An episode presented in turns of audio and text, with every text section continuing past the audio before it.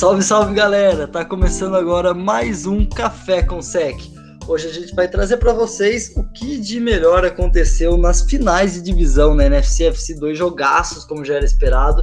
Salve Big, salve Alemão. E aí, Xan, e aí, galera? Salve, Xan, salve rapaziadinha que tá ouvindo.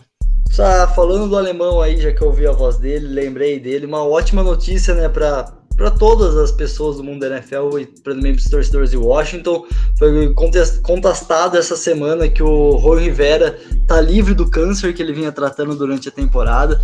Então aí uma ótima notícia para todo mundo, né? Sempre bom ver pessoas se recuperando, aí a gente fica feliz com a felicidade dos outros. É, mas agora vamos para jogo, né? Vamos para jogo, até pro, pro Big, né? Seu Red Coach por muito tempo, né? Meu Red Coach Então, trouxe alegrias, né? Levou seu time pro Super Bowl. Pois é. Vamos começar E levou o meu pros playoffs. Play é, né? Levou o meu pros playoffs. Maravilhoso. Bom, vamos começar então pelo, pela FC, né? Segundo jogo da noite, o jogo que foi, vamos por assim, menos disputado. Como a gente até tinha falado no, no programa que a gente fez do review, o, o Kansas City Chiefs ia fazer mais de 30 pontos, ia fazer lá no mínimo seus 28 pontos na partida. Isso já era extremamente esperado, então não é surpresa para ninguém que eles terminaram o jogo com 38 pontos. E o Bills o Bills ia ter que devolver na mesma moeda, né? E não conseguiu. O ataque do Buffalo Bills, apesar dos, 20, dos 24 pontos conquistados dentro do jogo, um número ok, mas é pouco, né? Para quando você joga contra o Chiefs, o ataque do Bills não foi eficiente. É, a conexão Stephen Diggs, Josh Allen não funcionou tão bem nesse jogo, apesar do Diggs ter tido 6 jardas para 77 jardas e nenhum touchdown. Não é ruim para um wide receiver, principalmente pensando no jogo de playoffs contra a boa defesa do Chiefs mas é pouco porque esses dois vinham colocando na temporada pelo que a gente esperava que esses dois pudessem fazer no jogo para ser a arma principal, e principalmente também o Josh Allen, né? O Josh Allen fez um jogo abaixo do esperado, emocionou em algumas vezes, tentou aumentar jogadas que não precisava e acabou sofrendo um sec, colocando seu time numa próxima descida muito longa.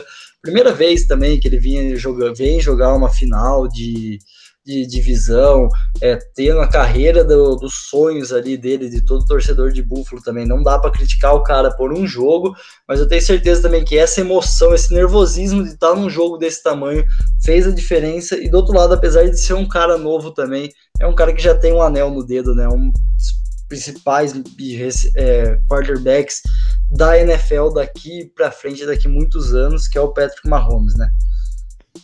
É, eu concordo com o Chan que deve ter pesado um pouco isso ser o primeiro jogo dele, um jogo importante. E uma coisa que a gente falou no último podcast é que o jogo terrestre dos Bills precisava encaixar se eles quisessem ter mais chance de ganhar esse jogo. E o jogo corrido não encaixou muito bem. Quem liderou o time correndo foi o próprio Josh Allen com 88 jardas. E como o Chef falou, o Stephen Diggs teve números bons, não foram números espetaculares, mas foram números bons. E Cole Beasley teve uma boa partida também, teve 7 recepções para 88 jardas, não teve um TD também. Só que Gabriel Davis, que vinha fazendo algumas boas partidas na temporada, ficou sumido. A defesa não conseguiu é, ter um baita desempenho, até porque é um ataque muito explosivo, que entra o jogo inteiro ligado. E os Chiefs, é, Mahomes teve o seu jogo, foi um jogo de Mahomes, passou das 30 jardas, teve 3 TDs, o time conseguiu jogadas muito dinâmicas, o Nicole Hardman conseguiu jogadas expressivas, teve um fumble, e o Kelsey fez o jogo da vida dele, passou de 100 jardas junto com o Tark Hill, e a defesa dos Bills sofre muito para marcar Tyrande. O Travis Kelsey aproveitou e não teve dó, não. O, o Kelsey faz uns 15 jogos também que já tá fazendo o jogo da vida, né? Porque, pelo amor de Deus, velho, que cara apelão, tá de sacanagem. Umas três temporadas eu coloco. É. tá tendo umas cinco temporadas da vida dele. Cinco temporadas. Cara, absurdo. Mas é, é igual vocês falaram, né? O jogo corrido num inexistente, igual foi a temporada inteira, né? Do Bills. É, foi foda. Eu, eu achei que ia ser um jogo melhor. Tipo, não que o jogo foi ruim, mas é que um pouco mais disputado, né? No durante o jogo todo, nem a recuperação do onside kick ajudou o Bills a, a voltar para a partida. E mas o, o, Josh Allen super entendo, é primeira final de, de conferência, igual o Chu falou, é Mahomes, é tudo mais, e, e, pode ficar tranquilo que acho que a gente vai ver bastante ainda Bills e Chiefs na pós-temporada nessa AFC aí, com certeza. Deu match, né? É, é, deu match, vai ser muito os dois na, na pós-temporada. E, e, a defesa do, do Chiefs fez um jogo bom, um jogo interessante, achei, achei, achei legal, achei que foi bom. Pressionou bastante o Josh Allen, né? Conseguiu pressionar. É uma defesa que pressiona bastante o quarterback. Mas o Bills não lamenta, porque, pô, você quer chegar no Super Bowl, mas não precisa ficar chorando muito, não. Foi uma puta temporada, uma baita temporada. O Josh Allen perdeu duas vezes para o Mahomes essa temporada e duas vezes para outros dois times. Então ele perdeu só para três times nessa temporada. Então foi um puta ano de, de Buffalo e a gente vai ver muito ainda disso, disso aí pela frente. É, me lembro de cabeça aqui que um outro time que ele perdeu foi o Titans, né? Então já não, não, vou conseguir lembrar o terceiro, mas é um time de playoffs também, que ano passado fez a final de divisão contra o Chiefs. Então não é uma equipe fraca, então de fato tá super essa equipe do Bills sensacional, uma das principais equipes, uma das principais surpresas da temporada. Se esperava nos playoffs, mas não que ele fosse fazer tanto barulho. Foi uma temporada tão boa. Só para ilustrar um pouco do que o Kelsey fez, né? O Kelsey é aquele cara que eu lembro do ano passado, assistindo o jogo lá contra o Texans, na, no primeiro jogo de playoffs do Chiefs, que eles estavam perdendo por um placar largo. Me lembro do Kelsey no passado, no, nos playoffs, quando ele foi pegar o Texas, que o, o Chiefs estava perdendo por um placar grande, né? E ele dropou uma terceira descida longa, depois ele dropou uma bola na endzone. Eu cheguei até a brincar em grupos de WhatsApp, que eu tava aqui com, esse, com essas mesmas duas pessoas. Falei, ó, oh, o Kelsey tremendo na hora H. E me lembro que naquele jogo ele, ele recebeu depois para três touchdowns, se não tiver enganado, também passou das 100 jardas. Nesse jogo foi a mesma coisa, né? Parece que o Kelsey tem o drop dele de cada playoffs. Ele dropou uma bola fácil nesse jogo, que ele foi target, mas não tem nem o que falar, né? Três recepções, 118 jardas e dois touchdowns. Então ele pode dropar uma bola. Se ele dropar uma bola e ter esses números, eu aceito que o recebedor drope uma bola com toda certeza, até quero, né? O, jogo, o torcedor do Chiefs também. Tipo, pô, ele dropou a bola, agora ele vai ter um jogo de mais agora 100 vai. mais um touchdown. Excelente, você torce. Vale, e vale lembrar desse jogo que os Bills saíram ganhando, né? Os Bills abriram 9 a 0 no primeiro quarto. E aí no segundo quarto tomaram 21 pontos, fizeram só 3. Aí já o Chiefs já conseguiu abrir uma vantagem. E se eu não me engano, os Chiefs receberam a bola no, no segundo quarto, no segundo tempo, desculpa. Então, e, e pontuaram 10 pontos enquanto os bichos fizeram 3. Isso já abre uma vantagem, então os bichos tiveram um pequeno apagão. Mas é o que eles falaram, eu concordo totalmente, que a gente ainda vai ver bastante esse jogo dos playoffs. É, o Bills fez a lição de casa, né? Pegou aquele fumble e depois foi lá e colocou o touchdown e abriu 10 a 0 Mas assim, ano passado os times estavam abrindo. O Texas chegou a abrir 21 a 0 e tomou a virada, né? Então, qualquer coisa que você abre contra o Chiefs não é vantagem. É, então esse é o problema. Se você começa ganhando, os caras vão lá, baixa o capiroto e faz 200 pontos. E aí, se você não começa ganhando, os caras vai lá, faz um monte de ponto e aí já não dá mais para buscar. Aí eu lembrei, né? O Xan falou do Kels que teve o drop, aí teve o Michael Hardman também, que teve o fumble, e aí depois, na, na outra campanha, se eu não me engano, já correu para 50 e tantas jardas. Então, a galera do Chiefs gosta de dar um, uma, uma cagadinha ali, dar uma falhinha no, no comecinho, e aí depois os caras vão lá e, e paga com juros a, o errinho deles. Exatamente 50 jardas na corrida e depois recebeu uma bola na screen que ele ganhou algumas duas, três jardas e fez o touchdown. O primeiro touchdown do Chiefs no jogo foi dele. Isso daí é o Andy Reid, né? Isso daí Sim. é o bom red coach. O cara errou, pode colocar ele na, casa do, na casinha do cachorro, igual muitos chamam, né? Ou trazer o cara de volta pro jogo. E como o Hardman é um cara secundário nesse ataque, mas é um cara importante. O Andy Reid foi lá e colocou o cara de volta no jogo muito bem. Apesar que depois ele sumiu de novo, mas pelo menos você vê e você não, você não saiu com a imagem negativa do cara. O cara não foi, não vai pro Super Bowl pensando que ele quase cagou pro time dele na final.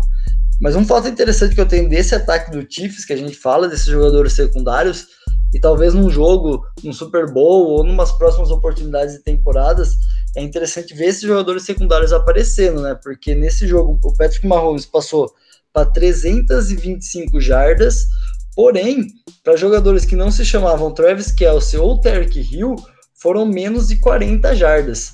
Então foram um pouco mais de 30 jardas. Então, quer dizer, foi um monopólio desses dois jogadores que receberam juntos, eles foram targets 26 vezes e combinaram para 22 recepções. Então, quer dizer, foi um monopólio desses dois jogadores. O jogo corrido não entrou tão bem, teve essa corrida que o alemão já até citou com o Hardman de 50 jardas e depois o Darren Williams e o, o Clyde juntos correram para pouco menos de 60 jardas, porém correram para dois touchdowns, né? Porque você sempre tem medo que o Mahomes vai passar a bola, daí você esquece que os caras também conseguem correr. mas é poucas jardas, então é algo a se pensar aí contra essa defesa do Bills que não é tão boa quanto o jogo corrido, ver o que talvez, se os caras conseguirem marcar Kelsey e, e Tarek Hill, será que esse Chiefs consegue ser tão explosivo igual a gente tá vendo ele ser ofensivamente? O problema é marcar Kelsey e Tarek Hill, né? Essa é a dificuldade, né? E o Mahomes tá com, com o dedão zoado, né? Do pé.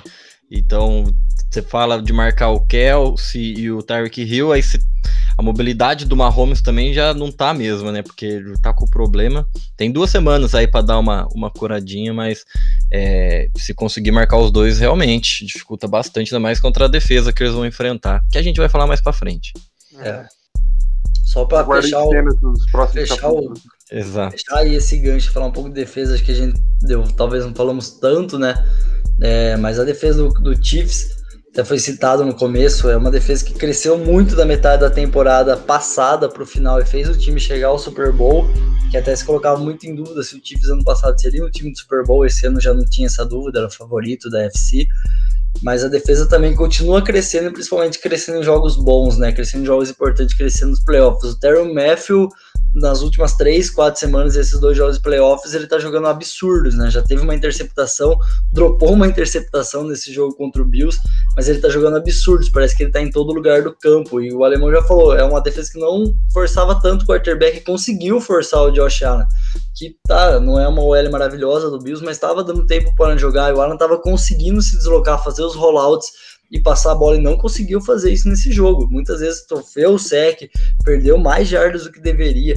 Tava todo momento ali, foi 47% dos snaps, tem essa estatística, em 47% dos snaps o Josh Allen foi, foi incomodado pela defesa do Chiefs. É uma margem muito grande.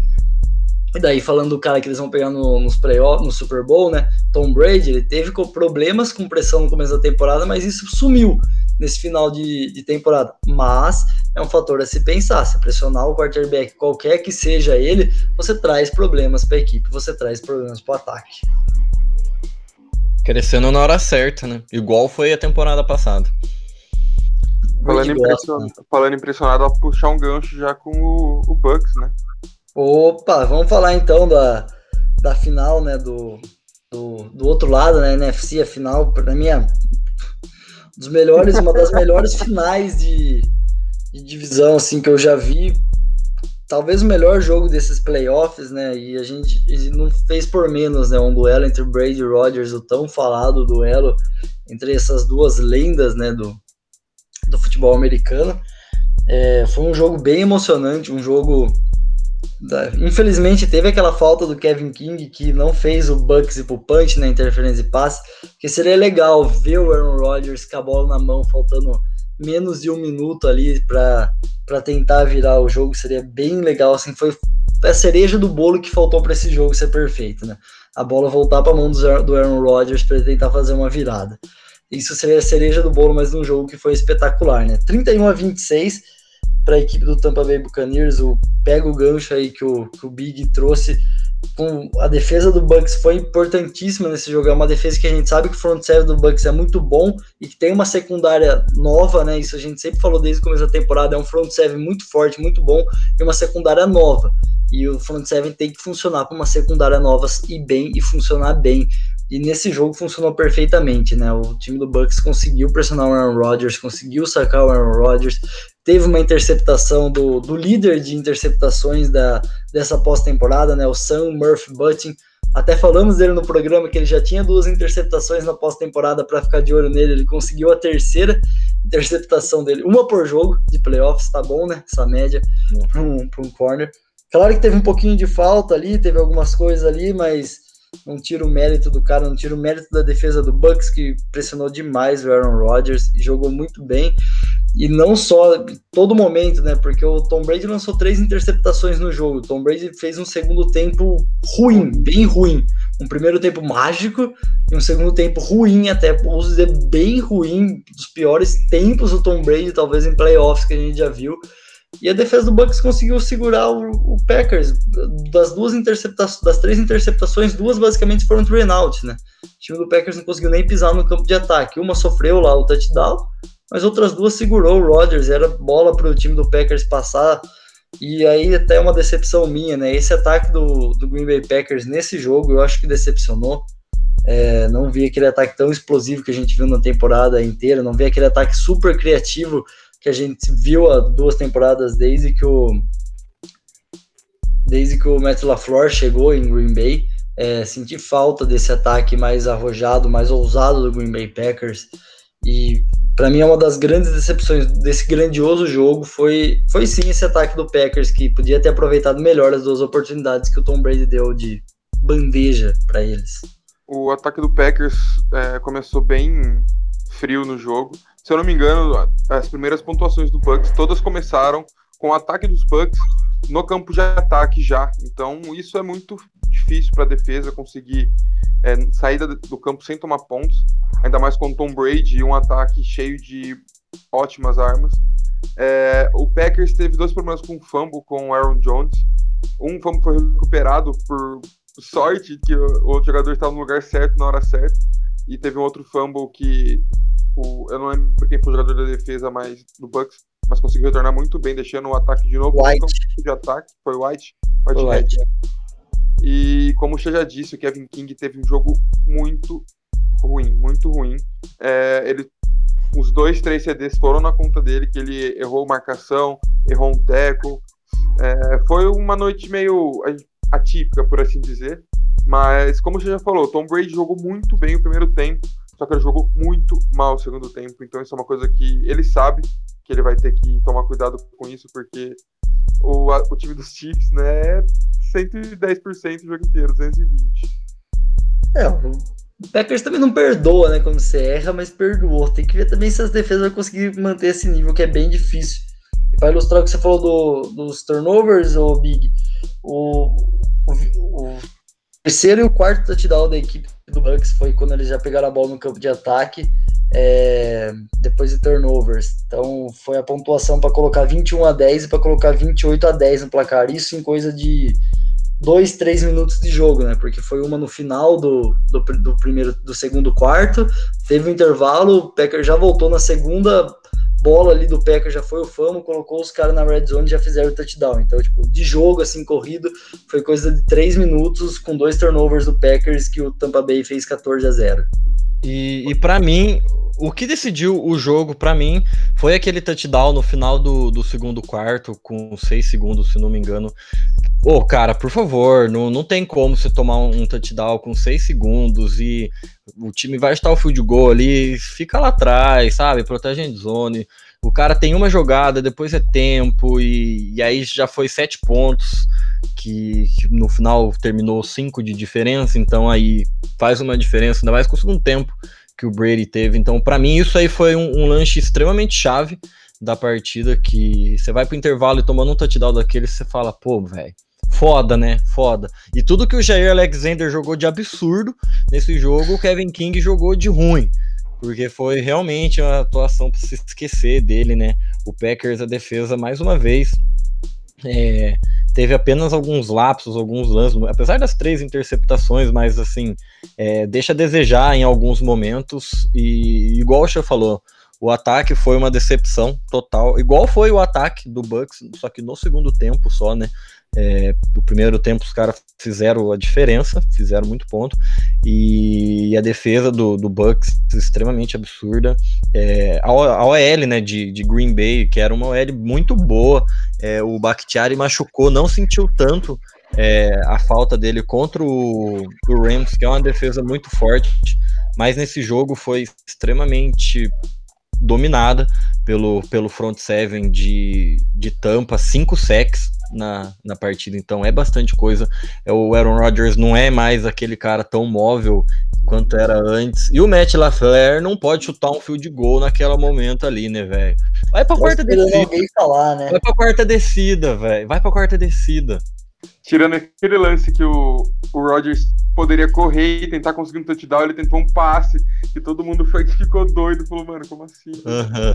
É, o que o Alemão falou sobre os 5 sacks é algo extremamente importante e, fez, e foi muito diferente no jogo.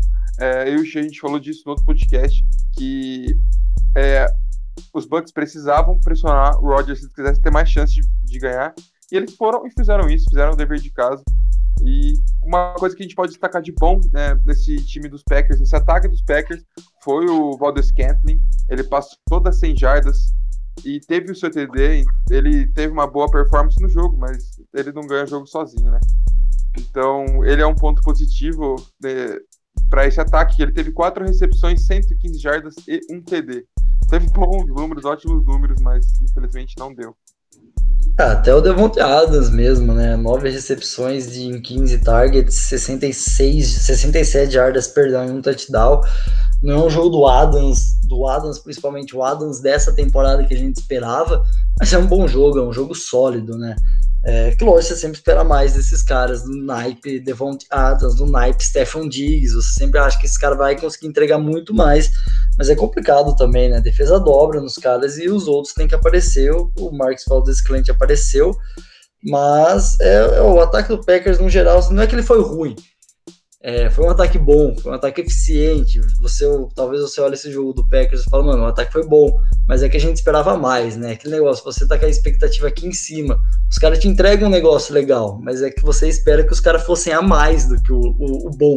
Você quer que esse, esse ataque seja excepcional como foi no Devontae Adams sendo o melhor recebedor da temporada, o Aaron Rodgers sendo MVP da temporada, ainda não saiu, mas pô, merece, o Adams merece ser o melhor recebedor e quem sabe o jogador ofensivo da temporada, o Jones correndo muito bem, então era um ataque assim, que tinha três elementos ali que foram tipo top da liga em suas posições, e dois top 1. Então você esperava que o ataque entrasse e estourasse de ponto, igual foi o ataque do Chiefs, e não foi teve um punts, você não espera que o, que o Packers vá chutar punts, teve uma quarta para outro que você tem o que o, o alemão falou da quarta descida, pô, você tem o Rodgers, eu entendo você chutar o field goal, você quer deixar uma posse de bola simples, né, sem a conversão de dois pontos, então beleza, você chuta o field goal, você dá aquele, aquela moral para tua defesa, o relógio vai parar quatro vezes, porque tinha os três tempos e tinha o time minute warning, então tem uma grande possibilidade de você receber a bola de volta. Eu entendo, você coloca a bola na mão do Aaron Rodgers com 40 segundos, sem tempo para pedir, é perigoso para qualquer time que tá jogando adversário, porque a gente sabe que ele vai conseguir fazer o touchdown, vide as Hail Marys da vida que ele já teve.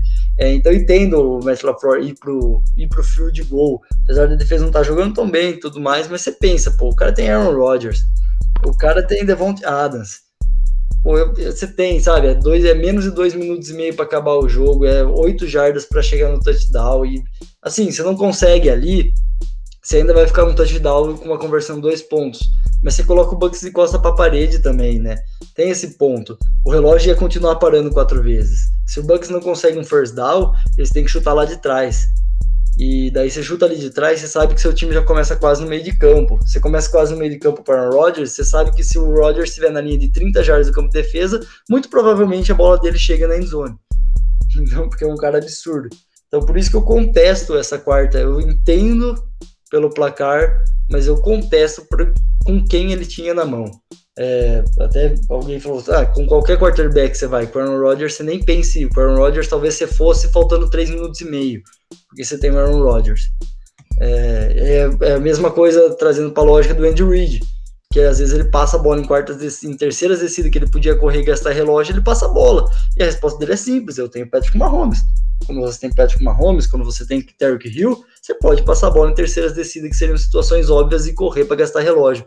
E para mim é a mesma situação. Você tem o Rodgers, você tem o Adams, é um negócio para você passar a bola naquela quarta para oito, para você ir para quarta para oito, né? Nem passar a bola, para você ir. Passar a bola não tinha nem dúvida, né? Aí era a situação óbvia e clara de passe. Faltou a famosa ousadia, né? Ah, é playoffs, né? Tem que, sabe, tem, tem, que sair da casinha, pensar diferente. E, e tipo, é igual o Show falou, é, a gente só esperava tudo isso porque é o, é o Green Bay Packers, é o ataque. Você não vai cobrar do Matt Neg e numa quarta para oito com, com o Trubisky de quarterback, né? É foda. Mas o, o Matt LaFleur dá para você cobrar de numa quarta para oito, tendo o Aaron Rodgers e tendo Davante Adams, igual você falou, Aaron Jones. Então, por, é. isso que eu, eu questiono bastante aquele field goal. Se fosse o Nick Foles, você até cobra, né? E pro Nick Foles receber o passe. Agora o Trubisky fica difícil mesmo, né? Concordo, concordo. fica complicado. Você cobra aquela Playoff jogada. Foles ia ganhar. Ah, ia, com certeza. Zero clubismo. Zero clubismo. Mas daí, bom, indo pro outro lado da bola, até talvez depois você chuta um onside kick, pelo menos, né? Mas nem isso os caras fizeram, chutaram a bola lá no, os caras de volta mesmo. Eu gostaria de uma ousadia mais do, do Green Bay Packers, mas é claro, o, o Matt LaFleur é um cara novo, segundo ano dele como head coach aí na NFL.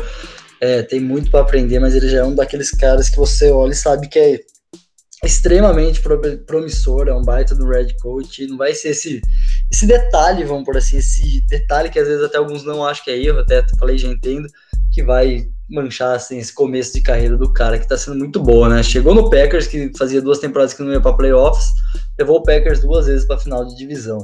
Então é um puta de um cara que tem um puta, puta aí caminho a trilhar, e um cara que já trilhou, né, um caminho maravilhoso na sua carreira de NFL foi o, o Tom Brady, né? Com essa vitória, com essa ida do Brady pro, pro Super Bowl, é, acaba discussões se ele é o GOAT e se ele é um quarterback de sistema dependente de Bill Belichick ou ainda existe isso daí? Olha, vai depender muito do resultado dele, mas é muito difícil falar que ele não é o GOAT, que ele não é o maior da história, porque, cara, 20 anos na liga, chegando 10 vezes no Super Bowl, não é qualquer um que faz isso, são estritos. Um, dois jogadores, assim, você vai ver fazendo isso. E o Brady, a gente teve essa, essa graça de ver ele jogar, né? De acompanhar, mesmo que não por completa a carreira dele, mas uma boa parte, uma boa parte vitoriosa da carreira dele. Ah, concordo, concordo. Não tem como ser, ser contra e, duvidar e, e, tudo mais. Não acho ele o melhor quarterback, mas é o maior da, da história, com certeza.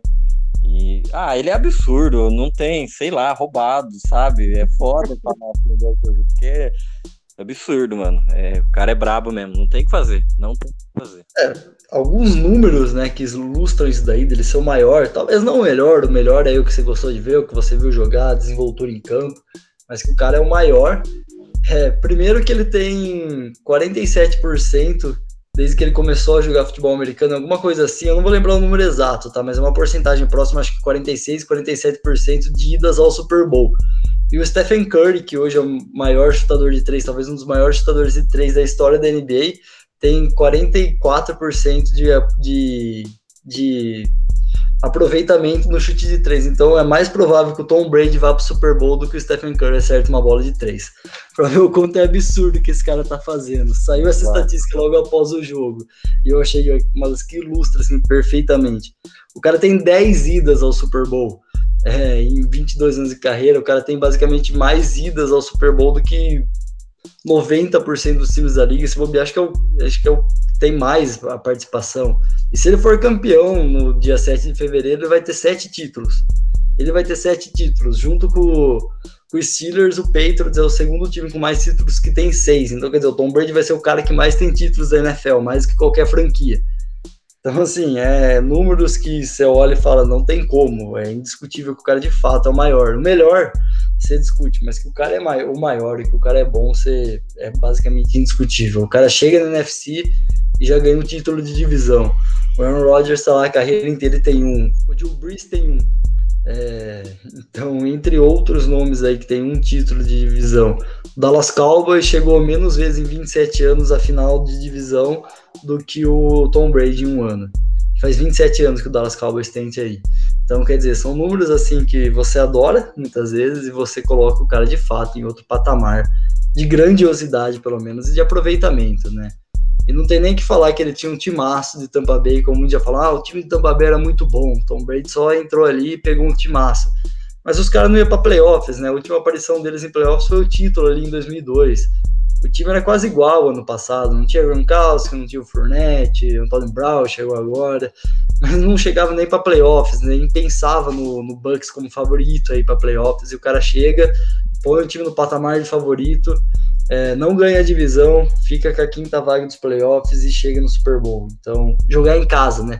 Primeira vez que um time joga em casa também o Super Bowl. Então é recorde atrás de recorde, é número atrás de número, é feitos atrás de feitos que esse cara vem conseguindo aí nos seus 22 anos de carreira. E tem um cara que para mim pode passar tudo isso daí, né? Que é o cara que ele enfrenta domingo. Isso daí a gente fala no próximo episódio, sem spoiler. Então a gente deixa para depois isso daí. Aguardem, aguardem. a gente fala depois. Aproveitar que a gente tá falando do Brady, mandar um abraço pro nosso amigo Fernando Abílio, que mudou de time, né? Mas Patriots agora é Bucks, né? É Não só ele, né? Não só ele, como uma boa parcela da, dos torcedores. Mas mandar um abraço pra ele.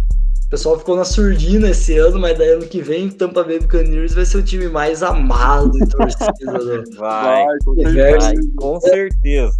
E eu falo, né, a gente sempre brincou, secou o Tom Brady desde a primeira rodada né, de playoffs, mas não tem como, né? Tem uma hora que você tem que dar o braço a torcer e falar, o cara é grande mesmo, o cara é, é um absurdo. Né? E agradecer, né, pra gente poder assistir, igual o Big falou, não a carreira toda, né? Mas, quer dizer, alguns que possam estar ouvindo a gente já ouviram, viram a carreira toda dele, mas pelo menos a gente que é mais novo, uma grandiosa parcela da, da carreira do cara ali. E muito bom. Bom, e como spoilers à parte, né? Semana que vem a gente faz um programa especial para vocês só para falar do Super Bowl. A gente também promete um material para vocês de Super Bowls. Então a gente vai ouvir aí dessa galera qual Super Bowl preferido de cada um, por quê, melhores lances, jogos, entre outras coisas. E mas por hoje a gente vai ficando por aqui a nossa análise aí sobre as finais de divisão. Espero que vocês tenham gostado, espero que vocês estejam, tenham sido contemplados com os comentários que fizemos nesse decorrer do episódio. Caso você ache que faltou alguma coisa, alguma discussão que você não concorda com a gente ou que você concorda, mas queira acrescentar alguma coisa, fica à vontade para nos chamar, para nos mandar mensagem nas nossas redes sociais, no nosso Instagram, que a gente tem o prazer de conversar, de responder vocês. Grande abraço, até mais e final de semana sem NFL, né? É triste, mas isso vai ser um, pra, um padrão até setembro, depois do dia 7, infelizmente. O Pro Bowl nunca fez tanta falta.